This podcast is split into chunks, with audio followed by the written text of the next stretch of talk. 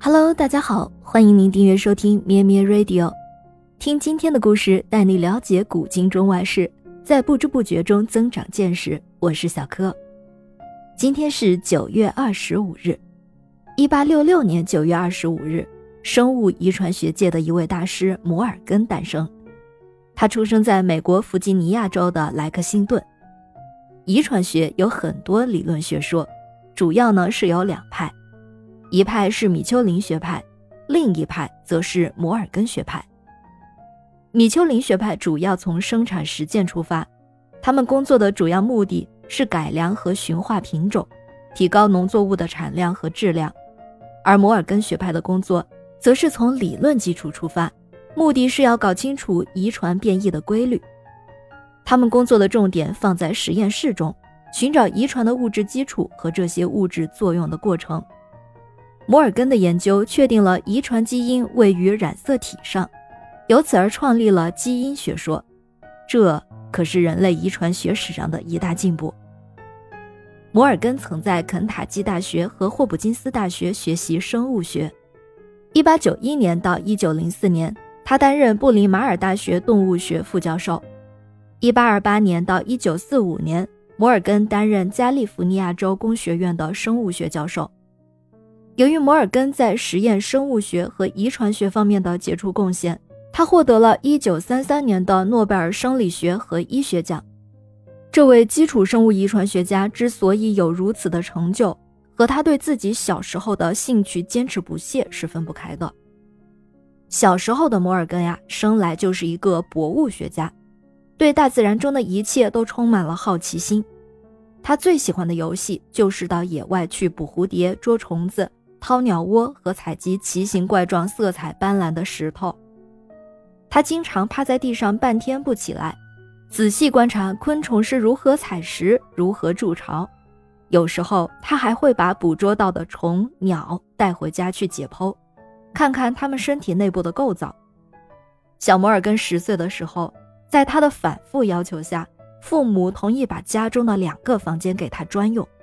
于是他动手刷油漆、糊墙纸，按照自己的意愿把两个房间重新装饰一番，然后在里面摆满了自己亲手采集和制作的鸟、鸟蛋、蝴蝶、化石、矿石等等各种标本。直到摩尔根逝世之后。这两个房间里的摆设还保持着他少年时的原样。小摩尔根的另一个爱好是看书，特别是那些关于大自然的生物的书。如果没有人叫他吃饭的话，他可以一整天都泡在书房里。摩尔根还有一个从小养成的习性，就是不修边幅。他从来不要求父母添置新衣服，也不会因为衣服破旧而难堪。摩尔根对知识的热爱使他在学习上倾注了极大的热情。在他十四岁生日过后，没几天便初中毕业了，考入了肯塔基州州立学院的预科学习。